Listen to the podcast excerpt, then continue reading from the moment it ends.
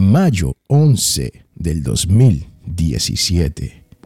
Titi Andrea me visitó hoy por la mañana y andaba con su mamá.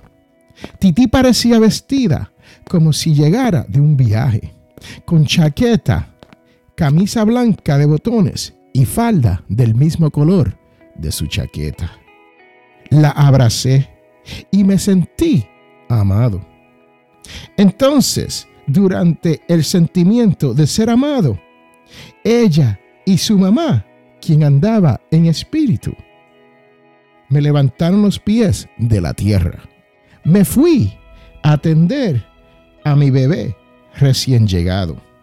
Y apunté a Titi en un papel para que pasara conmigo a ver la vista desde un balcón redondo de donde se podría ver desde lo alto al viejo San Juan.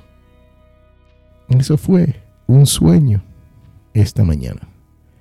Después me levanté a desayunar y a las seis y veintinueve escuché a los gallos cantar